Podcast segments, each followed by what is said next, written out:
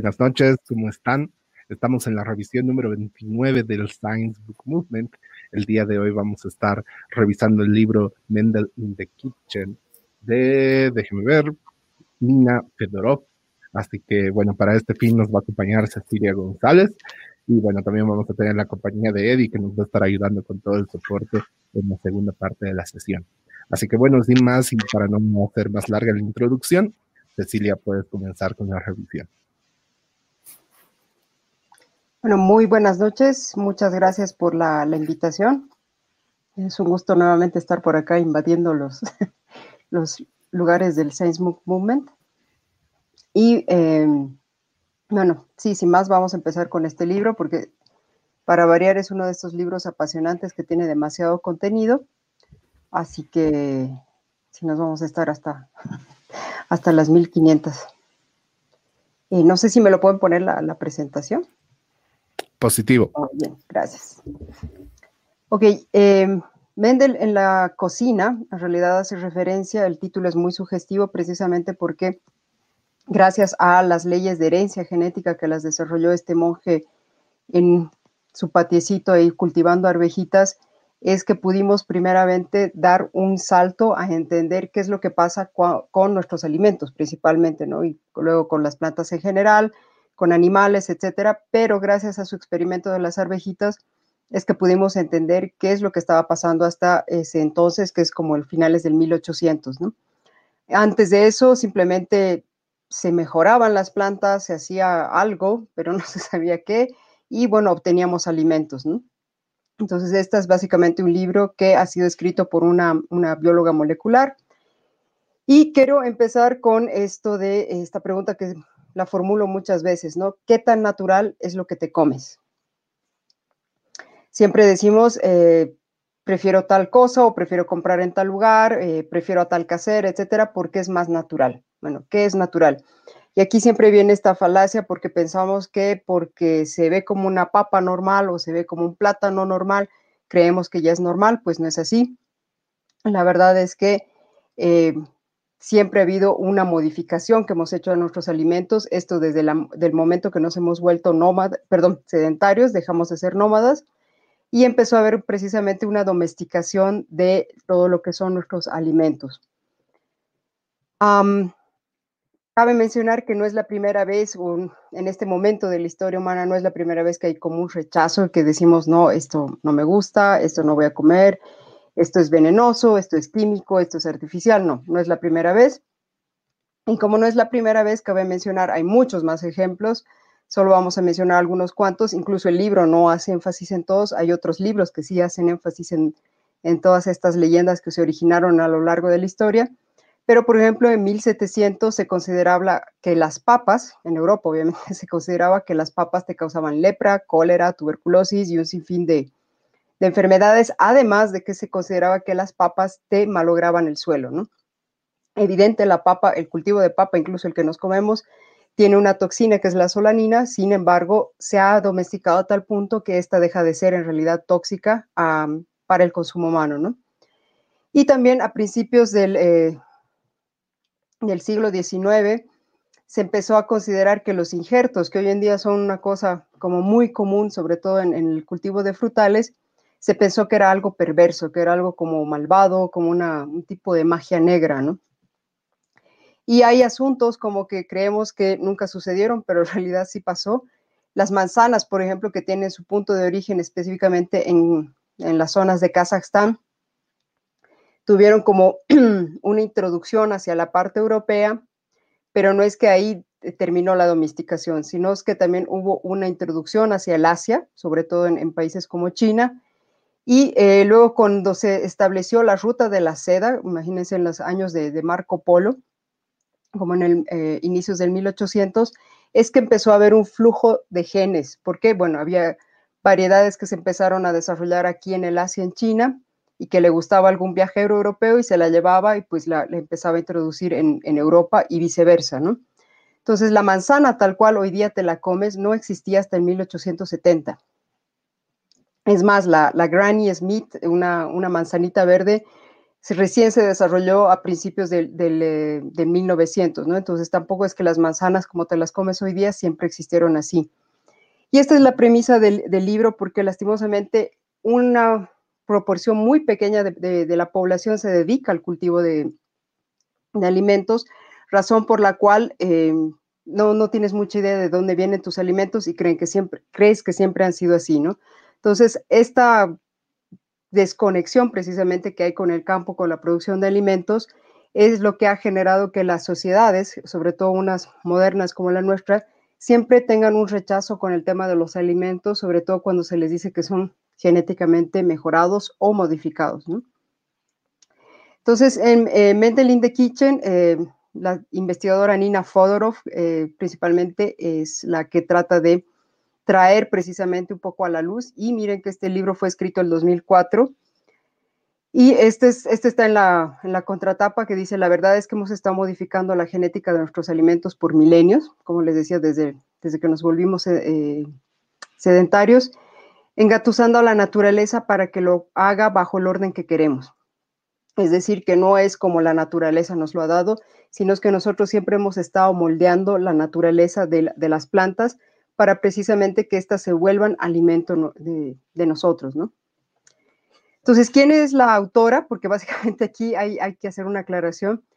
Nina Fodorov es una bióloga molecular que si bien es muy capa en el, ámbito científico, tiene muchos, eh, ahorita voy a mencionar algunos de ellos, muchos logros, pero como muchos científicos es una persona que tiene algunas dificultades precisamente para poder comunicar ciencia, ¿no? Entonces ella reconoce esto en su momento cuando quería escribir este libro y pide la ayuda de alguien que es un poquito más entendida en cómo lograr hacer divulgación, cómo comunicar apropiadamente las ideas, que es esta señora Nancy Marie Brown. Entonces hace una colaboración con ella para escribir este libro, ¿no? Y de hecho que sí se puede sentir mucho de lo que yo eh, expongo en realidad cuando doy charlas sobre tema de, de agrobiotecnología o biotecnología, son recursos que he utilizado de este libro. Entonces uno puede notar que definitivamente en el libro tienes estas, estos recursos del storytelling, ¿no? Te está contando unas historias muy fascinantes, por cierto, ¿no? Volviendo a la autora, Nina Fodorov es eh, una bióloga molecular que llegó a conocer de muy jovencita a Bárbara McClintock. ¿Y quién es Bárbara McClintock? Es una de las pocas mujeres que tiene un premio Nobel y que se lo llevó precisamente por haber descubierto algo que vamos a ver un poco más adelante, eh, que eh, se llaman los genes saltarines. Entonces, esta doctora, Nina Fodorov, cuando todavía era muy jovencita, estaba terminando la, universidad o empezando en realidad la universidad, llega a hablar con Bárbara McClintock, llega a absorber un poco de este conocimiento de, eh, que ella había generado y lo lleva un poco más, ¿no? Le lleva como tres pasos más al empezar a trabajar más con el tema del ARN, ya no deja un poco el ADN y se da cuenta que en el ARN también hay información muy importante, ¿no? Ella logra, eh, logra clonar eh, genes vegetales y es ahí donde empieza a eh, proyectar su carrera como profesional en el área de biología molecular. Se ha dedicado al control epigenético, que esto es algo muy específico, que hoy en día se, habla mucho más. El tema epigenético es como el origen, ¿no? ¿Dónde están las, las señales precisamente genéticas para lograr desarrollar un montón de avances más y ha trabajado principalmente en el tema de plantas, es más eh, abocada al tema de plantas y sobre todo en la tolerancia al estrés, puede ser un estrés hídrico o incluso algunas tolerancias a ciertos eh, ataques de, plagas, ¿no? Hay algo que me gusta mucho, este es una lámina en realidad que Nina Fodorov utiliza en alguna de sus, eh, o utilizaba en alguna de sus exposiciones, como verán, cuando se habla de este tema de modificación, de mejoramiento de plantas, la primera idea que salta en la cabeza de muchas personas es algo como lo que vemos en la imagen, es una planta que te va a comer. Y obviamente esto da o genera un tipo de miedo y dices, no, yo prefiero no, este, mejor sáquenme de aquí. Y claro, al generar miedo, obviamente eh, te haces ideas, ¿no? Dices, no, no, es que esto está mal, porque la naturaleza tiene un orden, eh, la madre naturaleza es muy sabia, etcétera. Entonces aquí empiezas a generar precisamente ya como un rechazo a algo a lo que no tienes contacto, ¿no? Y eh, algo muy simpático a lo largo de todo el libro, en realidad, al inicio de cada capítulo o de cada sección, ella pone una cita, ¿no? Y esta es una de las citas que ella utiliza, Y dice, ¿no? Lo que distingue una mariposa de un león, una gallina de una mosca o un gusano de una ballena es mucho menos una diferencia en los componentes químicos que en la organización y distribución de estos componentes, ¿no? Entonces, lo que vengo yo siempre igual eh, repitiendo es que todos estamos hechos de genes, todos los seres vivos estamos hechos de genes y realmente que son diferencias muy eh, pequeñitas las que logran que yo no sea igual a un gato y viceversa, pero básicamente es pura información genética y eso para una persona común y normal que no está muy metida en este tema, definitivamente genera como un conflicto en la cabeza, ¿no? Y dices, ¿de qué me estás hablando? No, no, no tengo idea.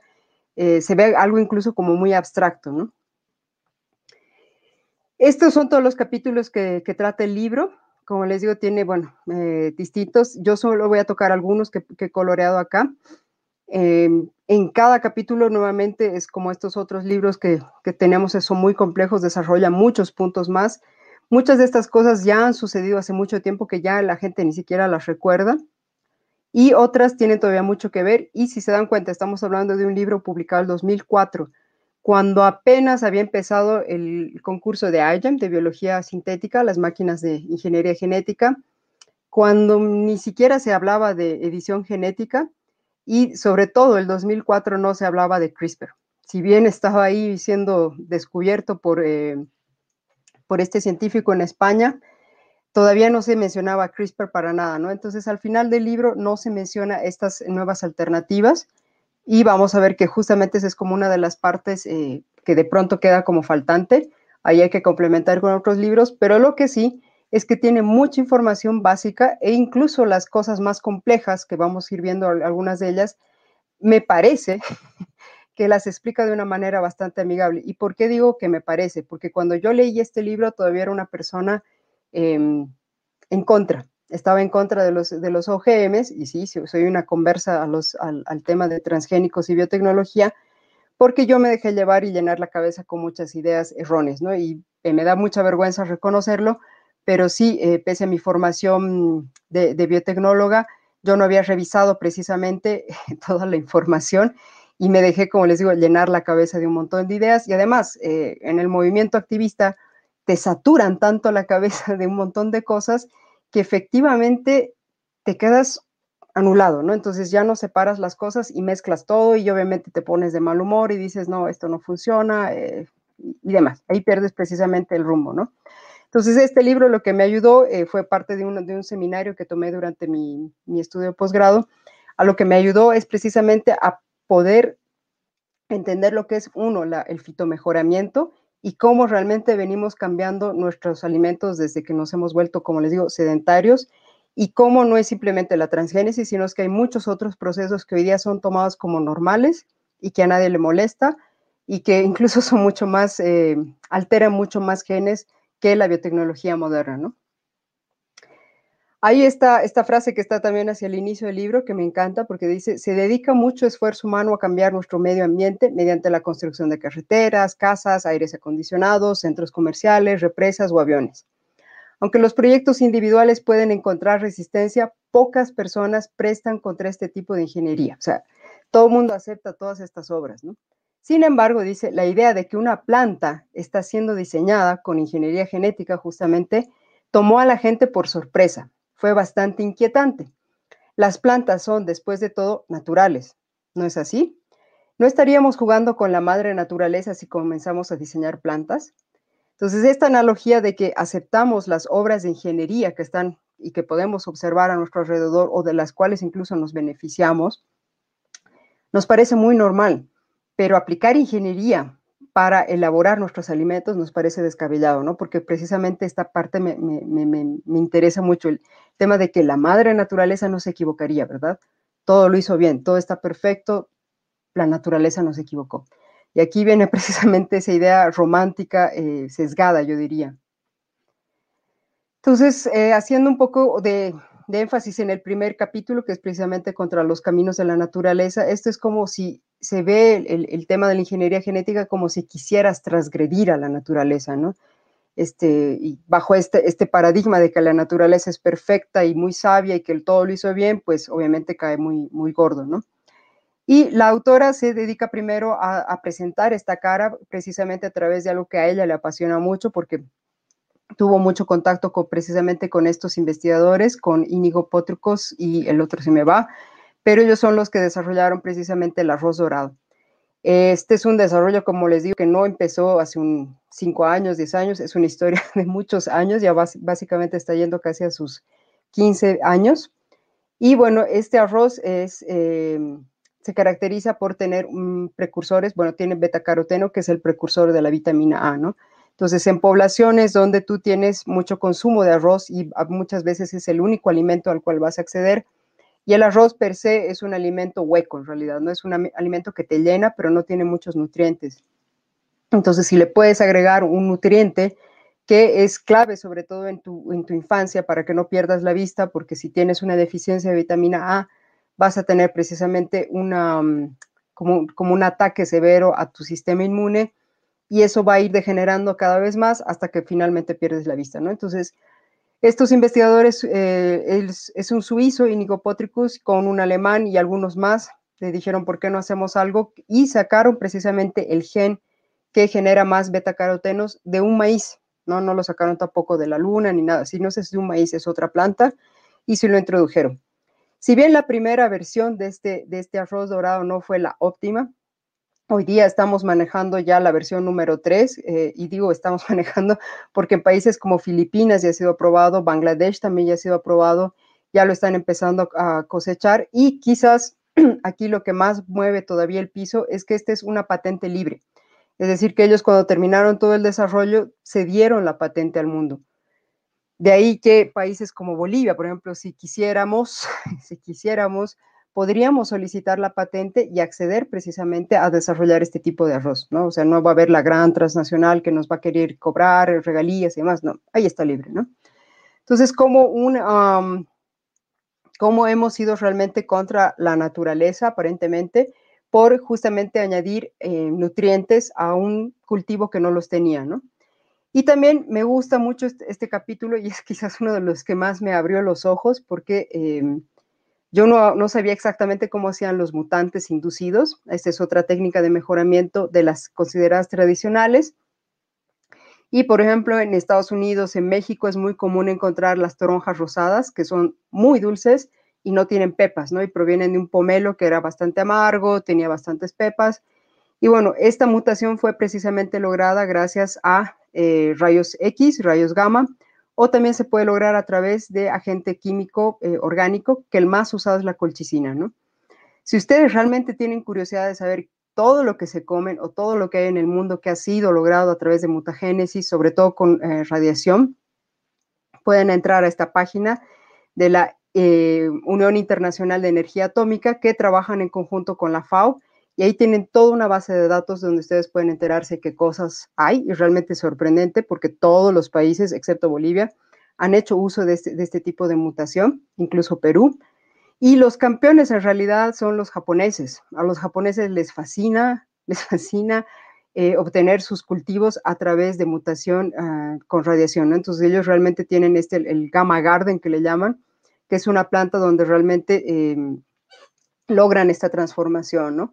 El tema de la mutagénesis inducida a través de radiación o agentes químicos orgánicos empezó a desarrollarse como en 1920. En realidad hay algunos, em, algunos documentos que datan incluso de finales de 1800, pero ya más formalmente, ya más enfocado como en 1920 y para 1950 esto ya era como una realidad. Como les digo, muchos de los productos que se comen eh, hoy en día han sido obtenidos de esta manera. Y como les digo, si yo apago la luz, no me van a ver brillar, y viceversa. Ustedes mismos se pueden ver que no les ha pasado nada así raro, aparentemente, muy a pesar de que estos productos han salido directamente al mercado cuando se ha visto que han funcionado, ¿no? Él finalmente termina en este capítulo dando el, ejemplo del trigo mutante, ¿no? El trigo que nos comemos, sea en tu pan, sea en tu marraqueta, en tu pizza, en tus fideos, lo que sea, nunca existió antes. Esta es una invención precisamente del ser humano que fue cruzando eh, por millones de años, primeramente de una manera muy artesanal, hasta que finalmente, como en la década de, entre 1800 y 1900, perdón, empezó a encontrar de que necesitaba una variedad que tenga las espigas cortas, es decir, que no tenga estas pajitas que ustedes pueden ver acá, que tengan los granos más grandes, que no sea una espiga tan chiquita, como ven, y que además eh, los, granitos se adhieran bien al, a al para que el viento, por ejemplo, no empezara, si empieza a soplar mucho, no te botara los granitos, ¿no? Y eso se queda como comida para los pajaritos, ¿no? Entonces, lograr todo eso realmente ha sido pensarlo mucho, ver qué eh, tipo de pastos, porque en realidad estos son como un tipo de pastos, podían ser los óptimos, qué granos eran los mejores para lograr esto. Como estas cruzas no se dan de manera natural, ni aunque estés con tu pincelito tratando de llevar el polen de un lado para el otro, finalmente, eh, y esto fue como, igual no les digo, como en el 1950, se hizo una mutación a través de, radiación para lograr juntar, por ejemplo, los genes de estos tres pastos y lograr más, combinaron este más para lograr el trigo de pan que hoy día gozamos en nuestras mesas. Son tan naturales y estas técnicas se consideran tan naturales que hasta los productores de orgánico las usan, ¿no? utilizan estos, estas semillas. Y ahí sí ellos no dicen nada, pero es muy natural para ellos. ¿no? Entonces ahí viene esta dicotomía. Pasando a otro capítulo, tenemos el de genes y especies, donde básicamente va a explicar que, eh, y esto es algo que también nos cuesta a veces, muchas veces asimilar, si no hemos llevado y no somos apasionados de la genética, nos cuesta eh, entender qué es un gen y peor qué son las especies, ¿no? Entonces, eh, uno de los ejemplos que utiliza la autora es precisamente este de, la, mostaza silvestre, a partir de la cual se han generado alimentos que parecen distintos, pero que en realidad siguen siendo la misma planta, simplemente que han sido modificados para exacerbar alguna de sus propiedades, ¿no? Es así que de esta mostaza em, silvestre, que es una, una brassicacia, Ah, tenemos el brócoli, que aquí se hizo énfasis en la floración, en las flores, entonces en realidad lo que tú te comes en el brócoli son flores. Eh, se obtuvo el, brócoli también, que si bien es eh, un tallo chato, pero también te estás comiendo la inflorescencia. Tienes la, la kohlrabi, que aquí no se utiliza mucho, que es básicamente fue una modificación del tallo. Tienes el kale, que aquí no es muy conocido todavía, aunque ya hay algunas personas que lo están cultivando, pero son estas hojas que son bastante amargas y llenas de un montón de propiedades nutritivas. Tienes las calabazas, eh, perdón, las, ah, los repollos tal cual los conoces, que incluso tienes la, variedad morada, ¿no?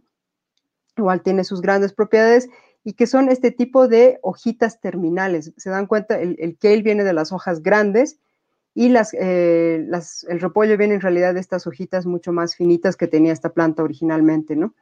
Y finalmente tienes las coles de Bruselas, que son básicamente igual una modificación de las hojitas laterales. Entonces, ¿cómo se ha logrado? La naturaleza esto no lo hace. ¿Cómo has logrado que a partir de una especie como esta, has logrado un montón de alimentos distintos, que parecen incluso plantas distintas, pero no lo son, todas siguen siendo la misma planta?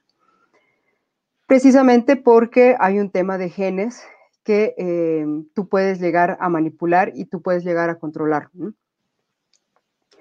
Y obviamente no podía ser eh, de otra manera. Nina Fedorov ah, habla específicamente del, maíz, el origen del maíz, que hoy día cada vez igual nos vamos enterando muchas más referencias. Justo esta semana ha salido una nueva noticia sobre los, el, el flujo genético que ha tenido el maíz, es decir, que vino primero desde el norte hacia Sudamérica, y aquí se fue adaptando también con otras condiciones y esos nuevos genes que se lograron acá, esas nuevas eh, formaciones genéticas, nuevamente se llevaron al norte para enriquecer, ¿no? Entonces, todo es producto de la actividad humana, señores. Aquí no hubo varita mágica ni abejitas que hicieron todo el trabajo sucio. el trabajo sucio lo hicieron precisamente los fitomejoradores de, de aquel entonces, ¿no? Entonces, Nina Fodorov eh, te muestra cómo es una planta de teocintle, quién es el origen del, choclo, básicamente, que hoy día te comes, y ves que es básicamente un pasto. ¿no? Y este pastito, pues básicamente no te daba las, mazorcas que hoy en día tienes, sino te daba estos pequeños eh, espiguitas con unos granos muy duros, por si acaso, que incluso les costó muchas veces a los antropólogos entender cómo se comían el teocintle. Perdón. Y bueno, descubrieron que en realidad estos granitos tan duros los botaban en, ollas con, grasa caliente y empezaban a hacerle, a, a pasarlos rebotar, ¿no? Entonces, el tema incluso de las pipocas, eh, pochoclo, palomitas, etcétera, data de mucho más tiempo atrás de lo que imaginábamos, ¿no?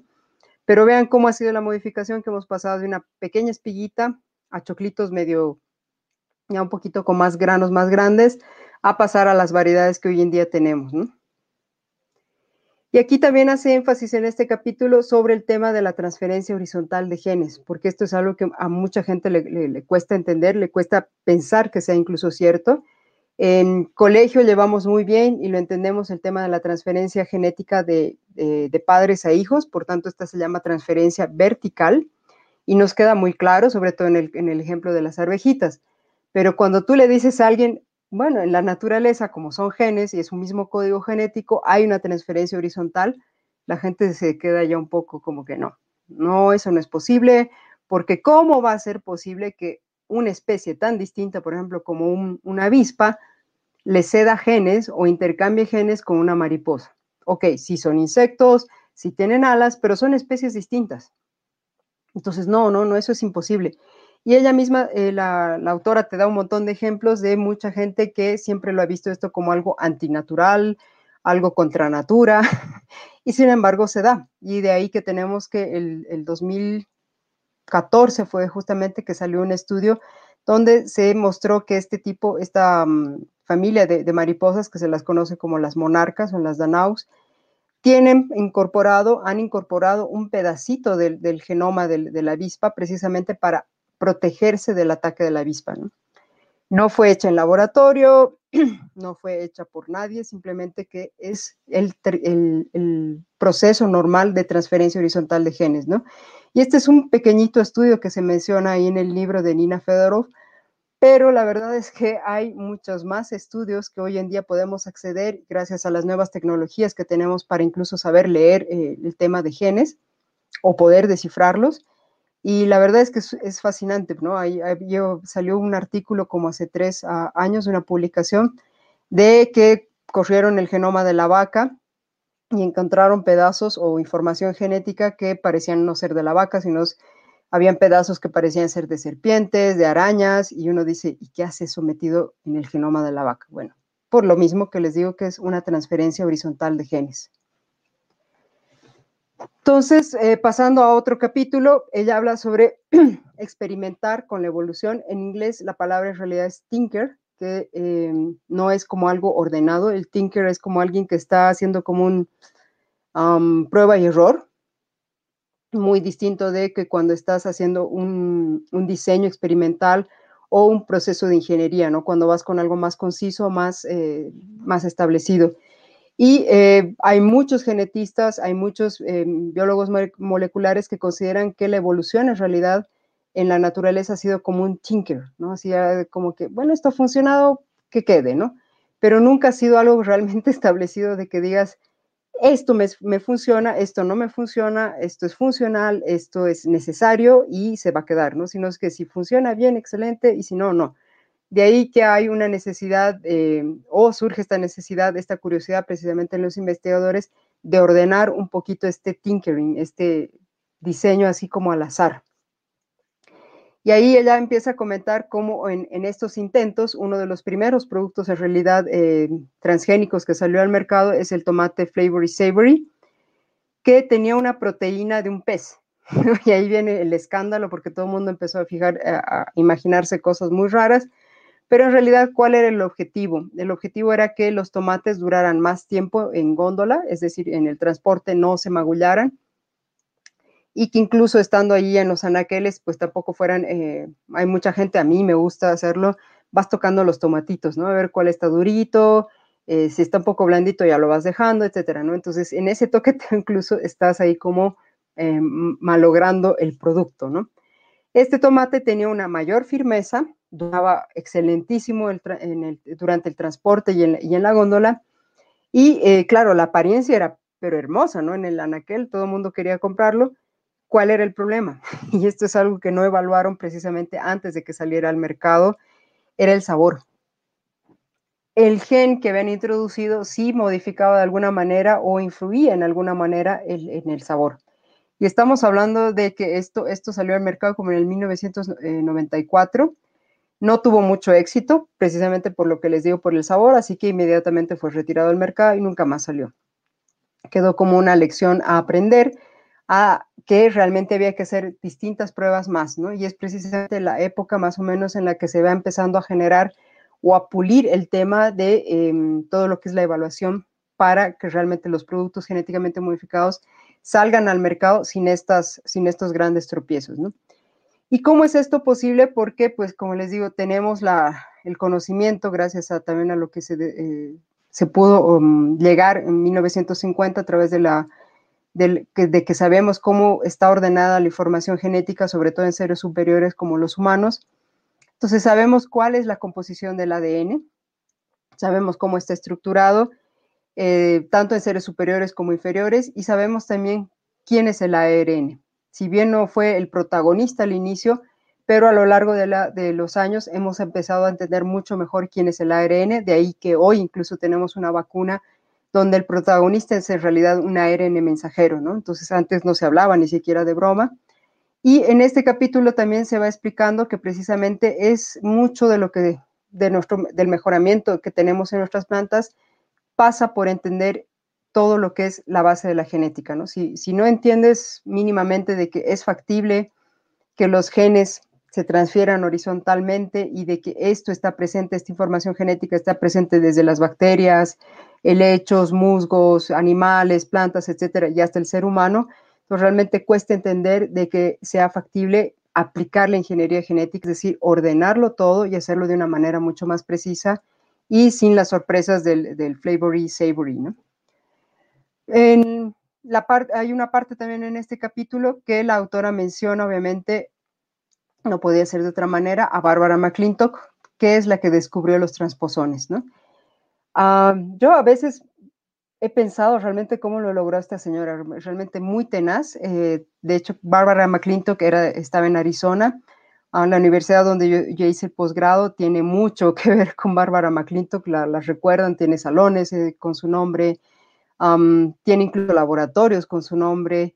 Y bueno, algunos de los profesores que pude conocer allá fueron de alguna manera alumnos de Bárbara McClintock, ¿no? Y me cuesta realmente cómo esta señora fue muy perseverante porque ella andaba, ella andaba viendo justamente eh, estos, este tipo de maíces, ¿no? Los maíces que tienen granitos de colores, porque allá los navajo tienen una de estas variedades, ¿no? Entonces ella decía, ¿qué sucede acá? Porque todos los granitos deberían ser o parejos o solo ser en una parte, pero aquí hay algo que está pasando por detrás que no podemos percibir ni siquiera al microscopio, ¿no? Entonces esto es algo netamente molecular. Y la señora que ya conocía más o menos esta información, esto, este, este descubrimiento ya en realidad lo hace más o menos como en, los, en, el año 48. Vean que es casi, casi con el tiempo en que se descubrió el tema de la doble hélice. Y ella concluye de que hay, como el material genético está bien enrollado en muchas partes, en, muchos sectores se transpone. Entonces, cuando está eh, uno tras otro las cadenas del material genético, hay genes saltarines, que se les llama así. el nombre técnico en realidad son transposones, pero coloquialmente se los conoce como genes saltarines, ¿no? Entonces puede haber una secuencia que es muy similar en esta parte de la cadena a esta otra parte, entonces ese gen se trasloca. Y de pronto, obviamente, va generando es, esa traslocación, ese salto en realidad que, hace dentro de toda la estructura, es lo que genera estos granitos de distintos colores, ¿no? Bárbara McClintock, como les había dicho, fue merecedora del, premio Nobel en 1983. Y aquí hay quizás un cuestionamiento para ustedes, queridos espectadores. ¿Este maíz que están viendo ahí es transgénico? ¿Es producto de la biotecnología? ¿O qué es?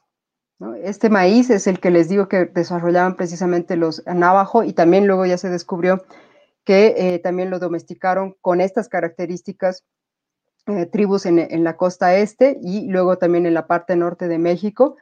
Si ven, es muy divertido este tipo de maíz, se le llama el glass corn germ, los, como los granitos eh, de cristal, de gemas de cristal, y no es un transgénico, esto, como les digo, es producto de cruzas que van haciendo y gracias a esta técnica, bueno, no esta técnica, esta mutación en realidad que se da, que se llama los transposones, son los genes saltarines.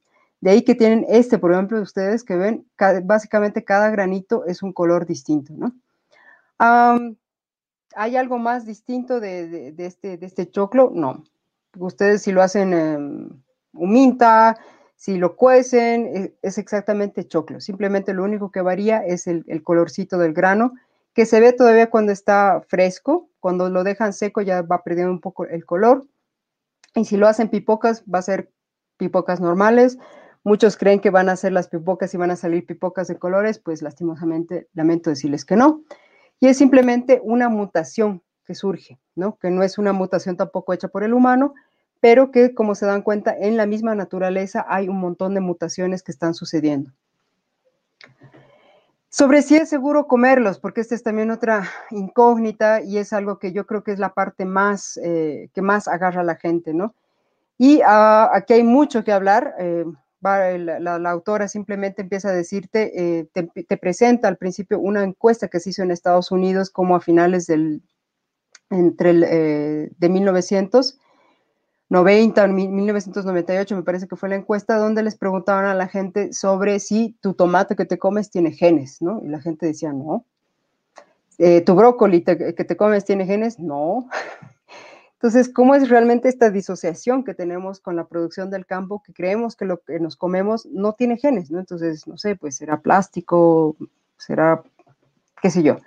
Entonces, eh, ahí viene, empieza a ver el problema, ¿no? Cuando no entiendes que todos tus alimentos tienen genes, eh, obviamente el pensar de que los puedas mejorar a través de ingeniería genética se hace como algo muy bizarro y todavía peor cuando ya te dicen, bueno, hubo esto, que sé yo, hay un gen que le da la resistencia al ataque de insectos y tú te crees y dices, bueno, y si me lo como eso, a mí me va a ser resistente al ataque de los insectos, eh, sería ideal, a mí me encantaría que fuera así, pero no, porque tampoco asimilamos los genes enteros, ¿no? Entonces, este gen, por ejemplo, que ataca a... Mm, a un, a un insecto que, eh, que, ataca a los, al, puede ser al, maíz, puede ser la berenjena, ese gen no lo estás asimilando entero, ¿no? Y hay varios estudios, ya casi no, nos están haciendo porque ya se sabe que no existe este, tema, pero tú no estás asimilando el gen como tal, porque antes de que llegue a tu estómago, ese gen ya ha sido desbaratado mucho antes y por ende ha sido eh, separado todos los componentes que necesitabas, ¿no?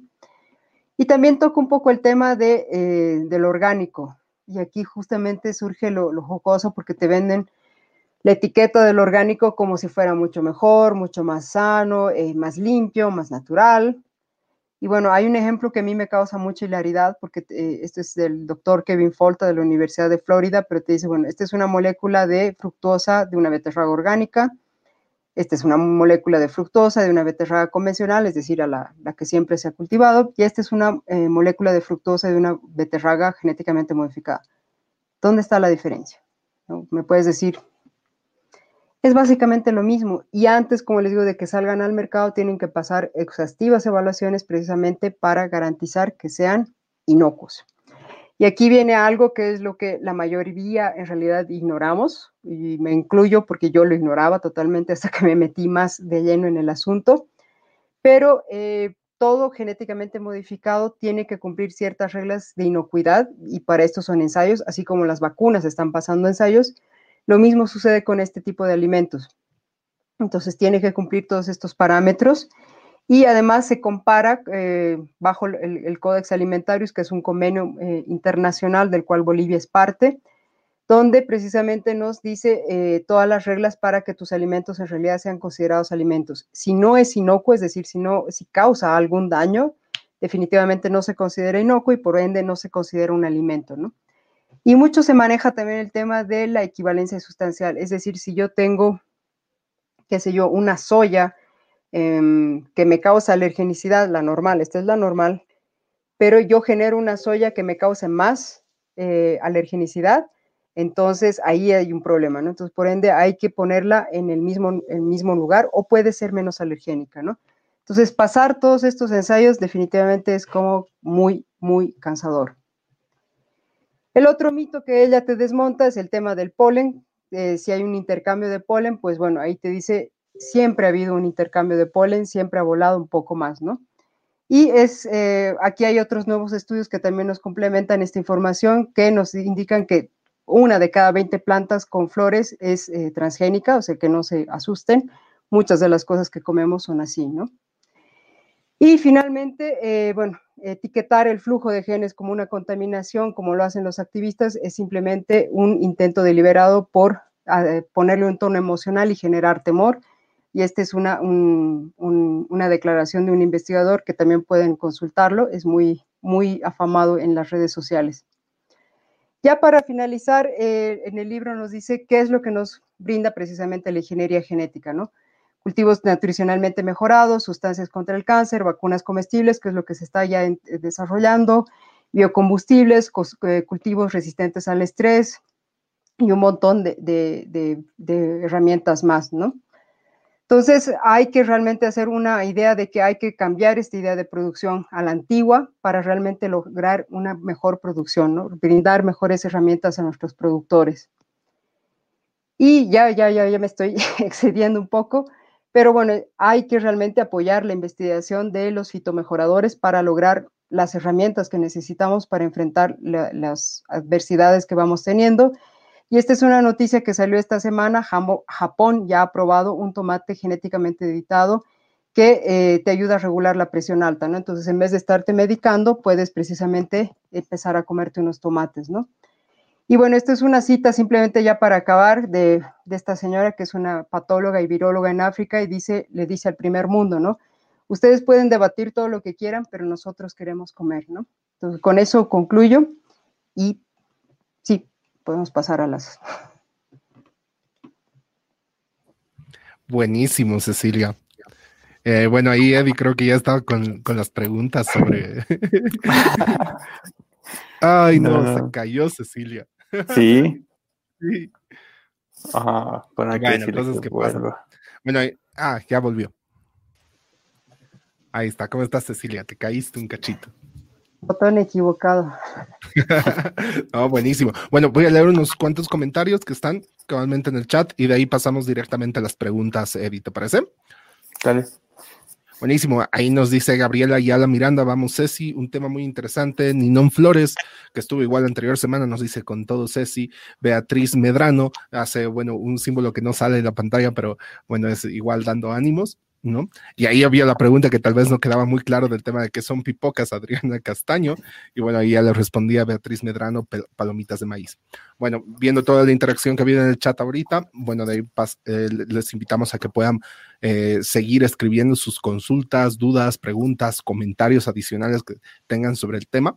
Vamos a seguir interactuando alrededor de todo eso. Esperamos leerlos. Y bueno, ahí para comenzar esta segunda parte de la sesión, adelante Eddie con las preguntas complementarias. Súper. Ah, bueno, gracias, Ceci. Está muy bueno. La verdad es, algo bien complementario con el anterior libro que, vimos, ¿no? El que déjalos que coman precaución, que me parece súper interesante. Ahí tengo una consulta. Eh, en el mercado local, pues, no sé si en, Latinoamérica también pasa esto, pero acá en Bolivia pasa que de vez en cuando tú ves algunos alimentos que los llaman injertos, ¿no? O sea, tú vas a la caserita y le preguntas, ¿tú qué es eso? Es una mezcla de mandarina lima o si no los, ah, yo me acuerdo, había un pomelo con los angelos. sandía. Sí, era una especie de sandía, pero amarilla, ¿no? Yo la comí y sí tenía un sabor así bien, bien, bien particular. Eh, y pues se nota que era una especie de mezcla, ¿no? Ahora, la, la pregunta es, ¿ellos pasan todo este proceso de lo que tú dices de mejoramiento? Porque eso también es edición genética o, o qué ondas? Porque los comemos todos los días. Justo no, ya no, ya no lo puse, pero hay un cartelito que, eh, bueno, se los voy a dejar por allí, pero hay un cartel que básicamente te explica eso, ¿no? Como te digo, hay la ingeniería genética ya de precisión, que es esta de que a partir de los transgénicos en realidad ya empieza toda una nueva etapa, una nueva historia en realidad de hacer alimentos. Y todo lo previo a esto, ¿no? Sale al mercado así, o sea, si, si, dio el hecho, como les decía, por ejemplo, por una mutación a través de radiación, salió la toronja más dulce y sin semillas, y yo me la he comido y no ha pasado nada, es decir, no he tenido una diarrea, a la semana no he brillado en la oscuridad, entonces todo está perfecto. No necesitaba nada más, ¿no?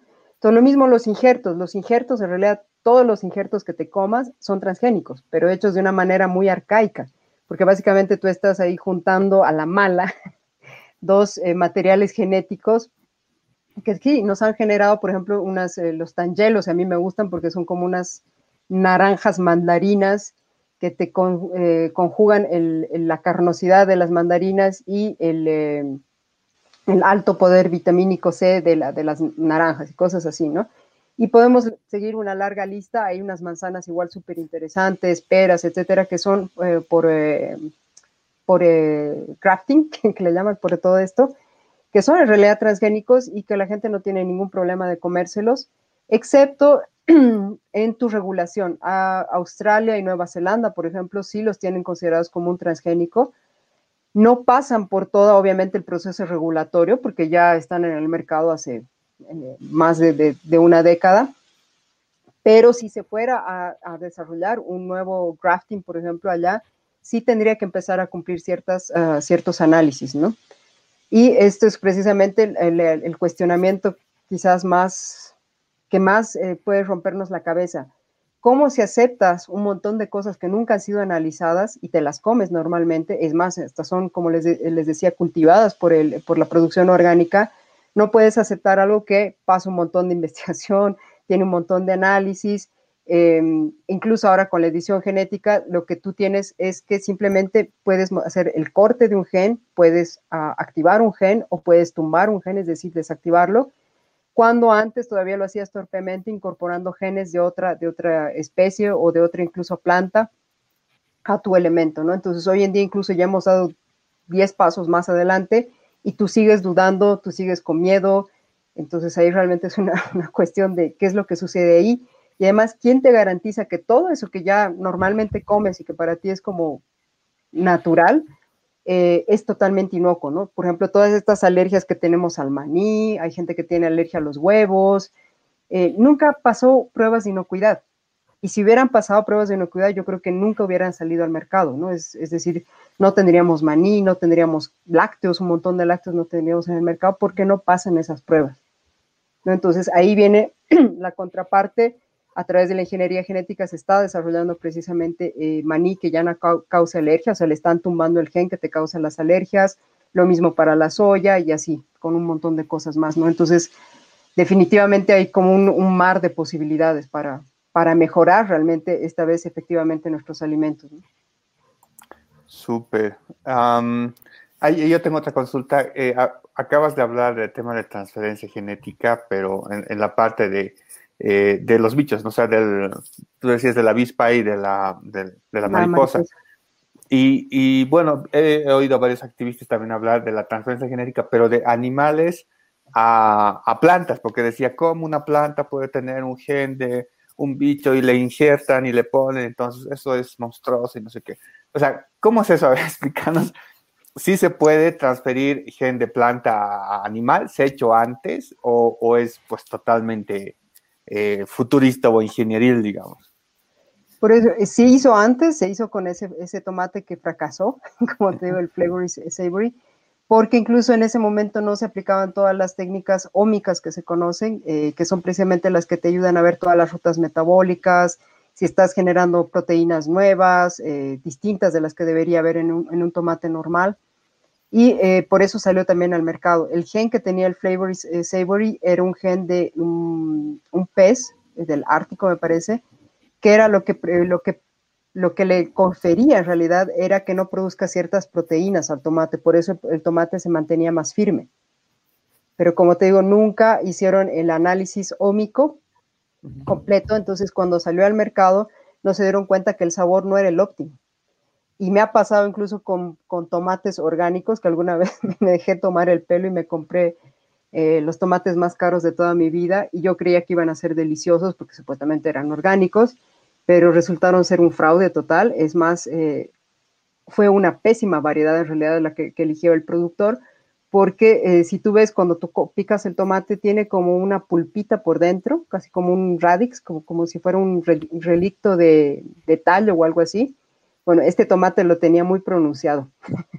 Entonces, totalmente le mataba el sabor, la textura, el sabor no era óptimo. Entonces, este tomate ya sucedió.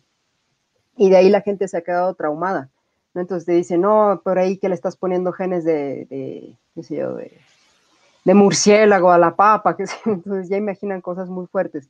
Lo que sí se aprendió fue la lección aprendida, como les digo, de que eso, si bien te podría resultar, pero no es lo óptimo. Entonces empiezas a buscar dentro del reino plante, ¿no? Entonces ya no te vas al reino animal, te mantienes en el reino de las plantas y hoy en día, como te digo, ya con la edición genética ya ni siquiera es necesario buscar dentro de otros reinos, simplemente buscas dentro del mismo genoma. Entonces ya no te tienes que ir por las ramas. Y por eso ya... Es ¿no? Exacto, y por eso ya no es ni siquiera válido ese argumento de que eh, eso es monstruoso, ¿no? Si no se estás viendo, incluso em, es como el texto de Word donde estás editando ahí directamente, ¿no? No te estás prestando, no te estás copiando de nadie más. Súper, eh, ahí eh, ampliando un poco la pregunta, eh, ¿tú crees que en la naturaleza no haya habido esa, esa mezcla entre animales y plantas en algún momento genéticamente? O sea, ya que ahora están codificando. Ay, por eso es lo que te decía, esa publicación que a mí me llamaba mucho la atención, nos causó mucha hilaridad, porque estaban codificando una, parte, no era todo el genoma de la vaca, y encontraban, como te digo, pedacitos de lecho, de genoma de lecho dentro de la vaca, ¿no? Entonces, o pedacitos de genoma de serpiente dentro de la vaca que son igualitas cosas que hay en, la familia de las serpientes, por ejemplo, o en la familia de los helechos, y ese código está dentro del genoma de la vaca. Entonces, de que la, naturaleza hace cosas así medias raras, sí. Y ojo, aquí también viene una distinción, y eso es lo que lo menciona también en el libro. Em, tenemos incluso ciertas proteínas muy similares, simplemente que cuando ya el, humano se, quedó en una sola rama, ciertas proteínas que parecen similares, por ejemplo, a las de una vaca e incluso a las de alguna planta, ya empiezan a ser más especializadas con el tiempo, ¿no? Entonces puede ser que tengan como un mismo origen, pero eventualmente todos se especializan, ¿no? Entonces, eh, de ahí que a nivel genético no hay nada que sea como imposible de cruzar. Genéticamente todo es compatible de alguna manera, ¿no? Sí, busca una compatibilidad. Eh, no sé, Pablo, si tenemos alguna pregunta. Creo que tenemos dos. Tenemos dos. Nuevamente ahí tenemos a Enrique Velázquez que nos dice, ¿puedes platicarnos de algún ejemplo real de algún alimento genéticamente modificado que haya sido malo para nosotros? Malo en el sentido, por ejemplo, de tóxico, dañino, no. No hay ninguno porque, como les digo, si no es inocuo, no puede salir al mercado muy distinto de eh, muchos productos orgánicos que lastimosamente por fallas en su, en su cadena de producción sí han causado muertes. Es el caso que hubo muy sonado y que cada vez lo tratan de, enterrar más en el 2011 en Alemania, que no se sabía al principio si eran unos pepinillos que habían venido de España. Y al final cuando hicieron todo el, rastreo, terminaron encontrando que en realidad eran los brotes de unos frijoles eh, de una granja local en, Alemania el problema no eran como tal los brotes del frijol, sino era el sustrato donde había crecido, que no era totalmente inocuo, no estaba libre de patógenos. Y bueno, no sé si, si han visto en, Europa, eh, la gente no tiende a hacer lo que hacemos acá, que es desinfectar. Entonces directamente le echan una lavadita, si es que lo lava, y se lo comen. Entonces allá obviamente se, echaron los, eh, los, el germinado de los frijolitos así sin desinfectar y pues les agarró unas eh, infecciones con E. coli de aquellas que allá ya no saben que es una infección con E. coli, ¿no? Acá estamos muy acostumbrados a tener diarreas y demás, allá no. Entonces la gente, si no controlas una diarrea en una cuestión de 12 horas, te puedes morir, ¿no? Y si se murieron más de 20 personas, ¿no? Entonces, esa es una pequeña diferencia. Ninguno de los alimentos que, OGMs que han sido aprobados para salir al mercado han causado un daño directo a la salud, porque como te digo, ya ahora hay pruebas ómicas que tienen que pasar y ahí no le cuentas el cuento del tío, ¿no? O sea, ahí no hay, no hay por dónde escapar, realmente vas a ver lo que tú no puedes percibir eh, ni siquiera eh, de manera médica, ¿no? Buenísimo. Bueno, tenemos la siguiente pregunta ahí de Gabriela Ayala Miranda. Nos dice, CRISPR ganó el premio Nobel de este año. ¿Qué ejemplos de modificaciones en alimentos hay hasta el momento con este método? Y se sabe de algunos proyectos futuros con esta tecnología. ¿Qué tan segura es esta tecnología? Bueno, lo que les acabo de mencionar, ese tomate que ya ha sido probado en, Japón, que acaba de ser aprobado, es precisamente un tomate que combate precisamente la presión alta. Eh, ya está disponible en el mercado. lo que cuestionan en ese artículo es precisamente si cómo va a ser la recepción de la gente, ¿no?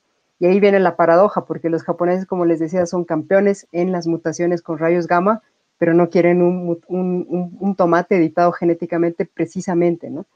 Eh, otro que está en el mercado que ya eh, se puede utilizar, en realidad este lo han desarrollado como algo preventivo. Es un arroz genéticamente modificado, eh, perdón, editado genéticamente para prevenir una plaga, una plaga que no está todavía aquí en Sudamérica, pero que sí es, ya está causando sus estragos en Asia y empezando a llegar a África. Y entonces este es un proyecto muy interesante que han desarrollado a través, es un proyecto internacional. ¿Y por qué se ha pensado desarrollarlo en Colombia? Porque precisamente allí no hay la plaga, ¿no? Y como les decía, en la región no tenemos esta plaga. Eh, entonces, de esta manera es factible desarrollar este, este arroz, pero ya está listo, por ejemplo, para el momento en que empiece a atacar más en áreas como Filipinas, eh, qué sé yo, Vietnam, la plaga, entonces ya puedes llevar este arroz que ya ha sido editado genéticamente a esos lugares y tener la certeza de que va a funcionar, ¿no? Entonces e, ese también ya está listo. los suecos, no, perdón, en Estados Unidos hay un hongo que ha sido también editado genéticamente para evitar que se marchite, es decir, que puede mantenerse más firmecito, más fresco, es más ese colorcito más eh, clarito, ¿no? el pardo por más tiempo. Hay también una papa editada genéticamente en Estados Unidos que le han removido la acrilamida y la acrilamida es precisamente lo que, lo que lo hace cancerígeno cuando te comes papas fritas y que más tiene también una resistencia a, una plaga. Eh, entonces ya hay varios productos. Argentina también ya se viene con varias, eh, varios proyectos, ya están en las últimas fases para su comercialización. Así que vamos a ver un cambio radical, porque el tema con los transgénicos avanzaba muy lento precisamente por la parte regulatoria, pero con la edición genética con CRISPR en alimentos realmente podemos ver un cambio brutal. Eh, Inglaterra, Alemania, Suecia, los países en Europa están desesperados y de hecho que les están eh, punzando mucho a sus políticos para que ya dejemos la tontera y empiecen realmente a utilizar cosas que se necesitan. Sobre la seguridad de esta tecnología, pues eh, al ser muy similar a las mutaciones que ocurren, como les decía, los, los genes transposones, por ejemplo, los saltarines, es una mutación natural y se ha visto que no le hace ningún daño a la planta per se, tampoco a nosotros cuando lo consumimos. Entonces, el CRISPR básicamente imita las mutaciones naturales, ¿no? Entonces, no se ha visto todavía ningún, ningún tipo de daño.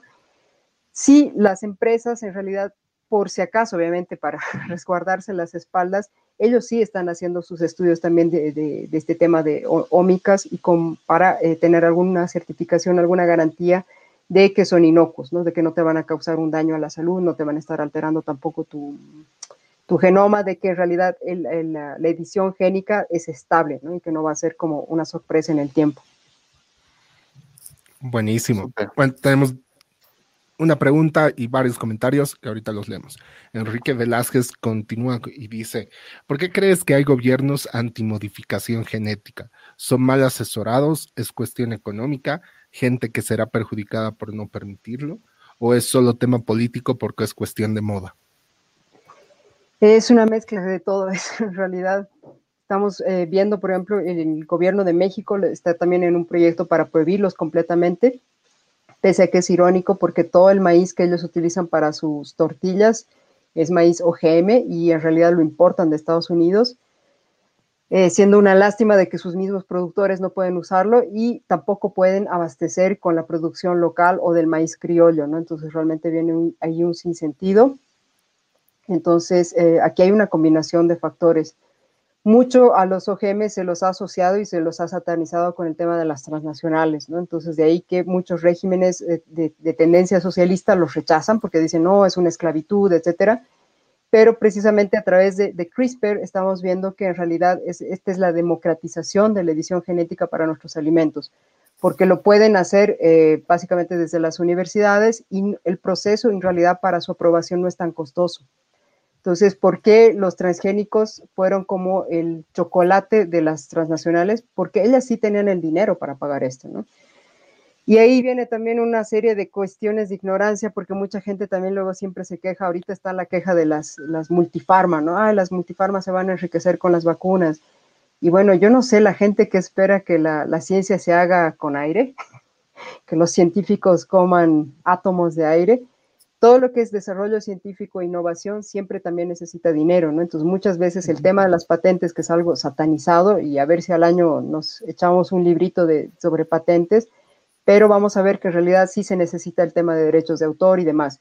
Pero eso en el campo político siempre es una buena carta para jugar y para quedar bien y decir, no vamos a jugar con las transnacionales, ¿no?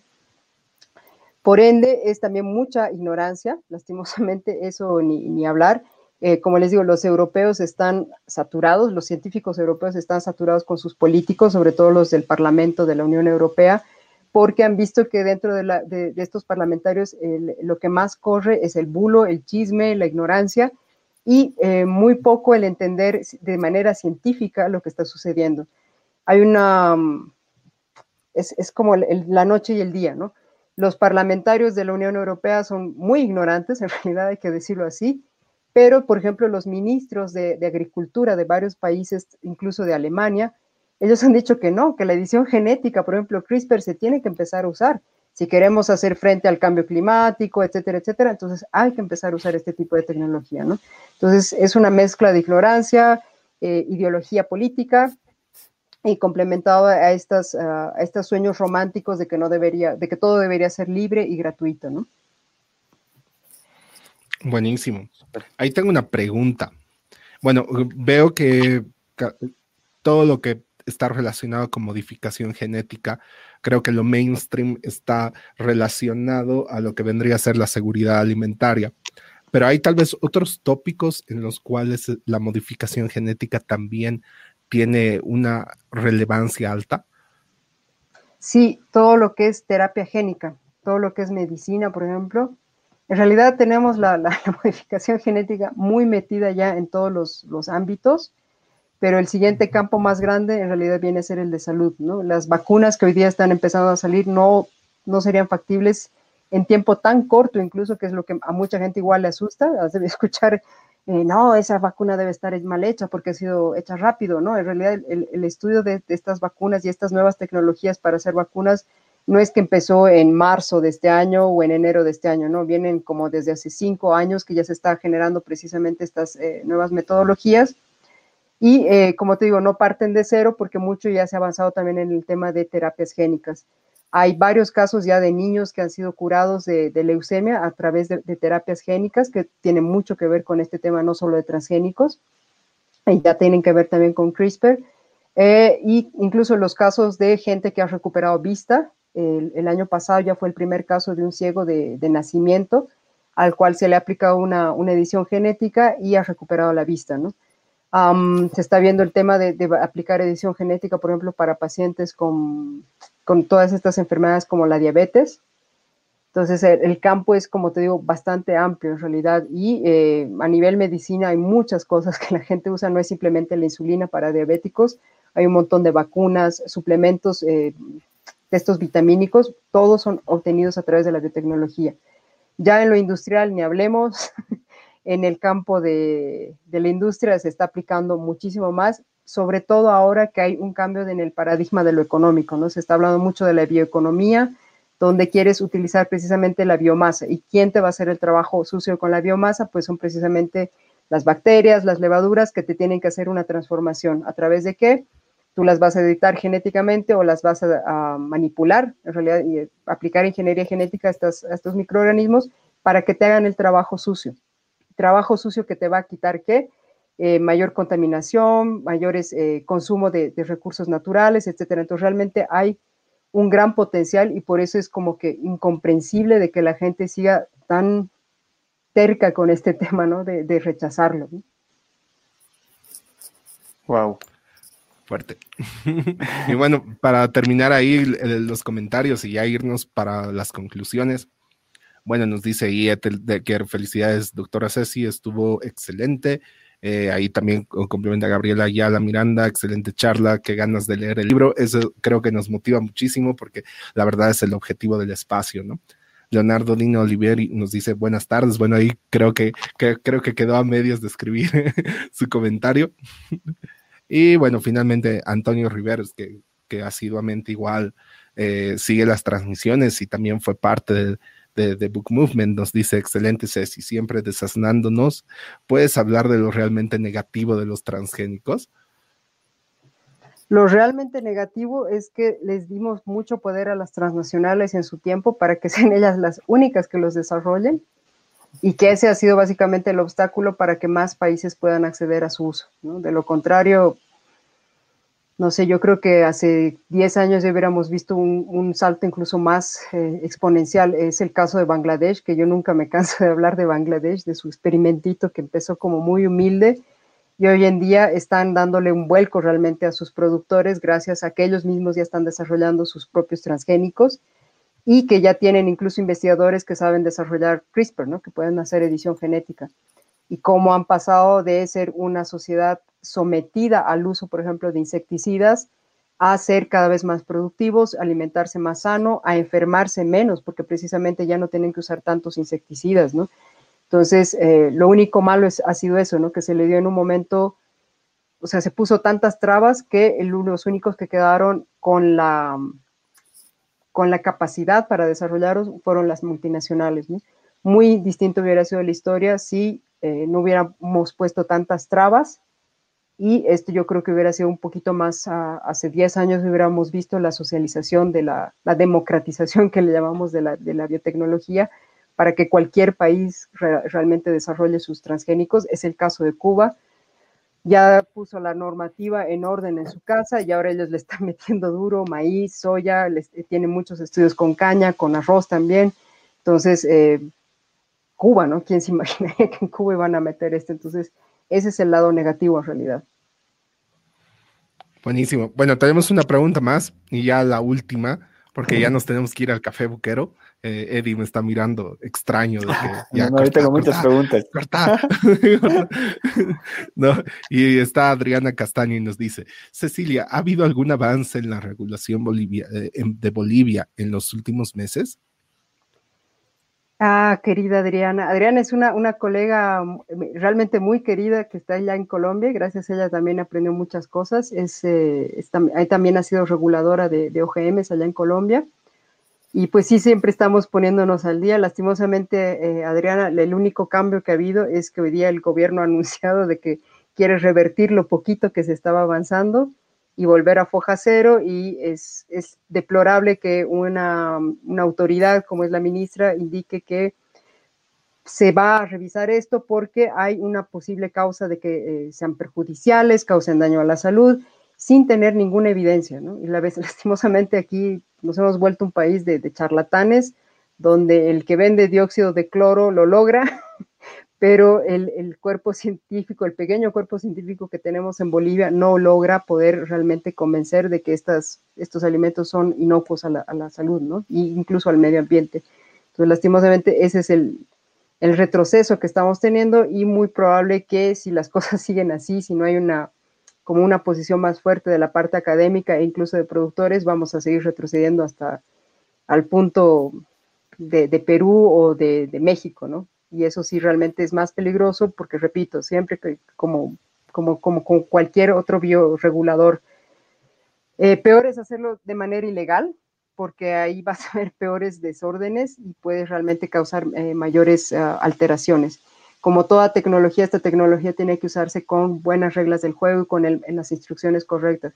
Si no lo hacemos así, en Perú lo están haciendo ya hace cinco años que están usando maíz eh, genéticamente modificado ilegal, lo cual puede resultar de, mucho más contraproducente en el futuro. Y lo mismo puede pasar aquí en Bolivia. Yo no tengo mucho problema con los grandes productores porque ellos, como les digo, sí están bien preparados, sí están bien formados, tienen sus títulos, muchos de ellos son agrónomos, titulados incluso con posgrado, pero el problema son nuestros pequeños productores que a la larga pueden ser mucho más eh, desfavorecidos porque cuando tú haces las cosas de manera ilegal, pues siempre hay un peor resultado, Entonces, eh, estamos en, un retroceso, lastimosamente. Buenísimo. Bueno, ahí para finalizar, simplemente Cecilia, tus conclusiones y de ahí nos vamos al café buquero en Discord. Bueno, lastimosamente, como les digo, ahí tenemos una herramienta impresionante para eh, combatir uno de los males que vamos a tener, que es esta, el, tener mejores alimentos, pero en la medida en que eh, tengamos este rechazo a lo que es la parte científica y que no nos sentemos un poquito a ser un poco más curiosos, dejar de ver tanto el tema de, de memes o de blogs cualquiera, sino realmente acudir a, fuentes un poco más eh, certeras. Como les digo, hay un montón, ahora, ahora sí que es muy divertido porque ahora hay muchos científicos que son divulgadores, se han vuelto divulgadores, entonces podemos acudir a ellos, ¿no? Y sin estas herramientas, pues no sé qué vamos a hacer aquí en Bolivia. Nos quejamos de la seguridad alimentaria, pues eh, yo lo veo un panorama oscuro, vamos a seguir importando alimentos, no vamos a poder desarrollar nuestra propia biotecnología en alimentos y eh, nuestras tierras van a seguir perdiéndose a la erosión, a la coca, que es lo peor, y eh, lastimosamente no vamos a poder explotar el potencial que realmente tenemos en el país. ¿no? Entonces, lastimosamente, mi conclusión no puede ser muy exitosa y ojalá que este tipo de libros realmente pudieran llegar más a nuestro país. Este, eh, no, es, el único, hay varios. Hay incluso algunos en español que a ver al año si los podemos revisar, los de Joan Mulet, para que un poquito eh, despertar un poquito más a la, gente a que dejen de tener miedo de algo que es totalmente seguro, ¿no? Súper, buena conclusión. Perfecto. Bueno, ahí simplemente tal vez se estén preguntando cómo ingreso a Discord. Les dejo el banner. Pueden hacerlo a través del enlace bookmovement.co diagonal Discord. Vamos a seguir la conversación ahí súper abierta, ya interactuando entre todos, así que los esperamos. Y bueno, sin más, sería, sería lo último. No sé si Eddie tienes algo para agregar, si no, con eso hemos terminado el día de hoy. No, no, no, yo creo que vamos a hablar muchísimo, ¿no? Invitarlos al café buquero a todos, porque va a estar muy buena la conversación. Listo, bueno, entonces, muchas gracias Cecilia por tu tiempo, muchas gracias a todos por su tiempo y nos vemos en el Café Buquero. Chao, chao. Chao.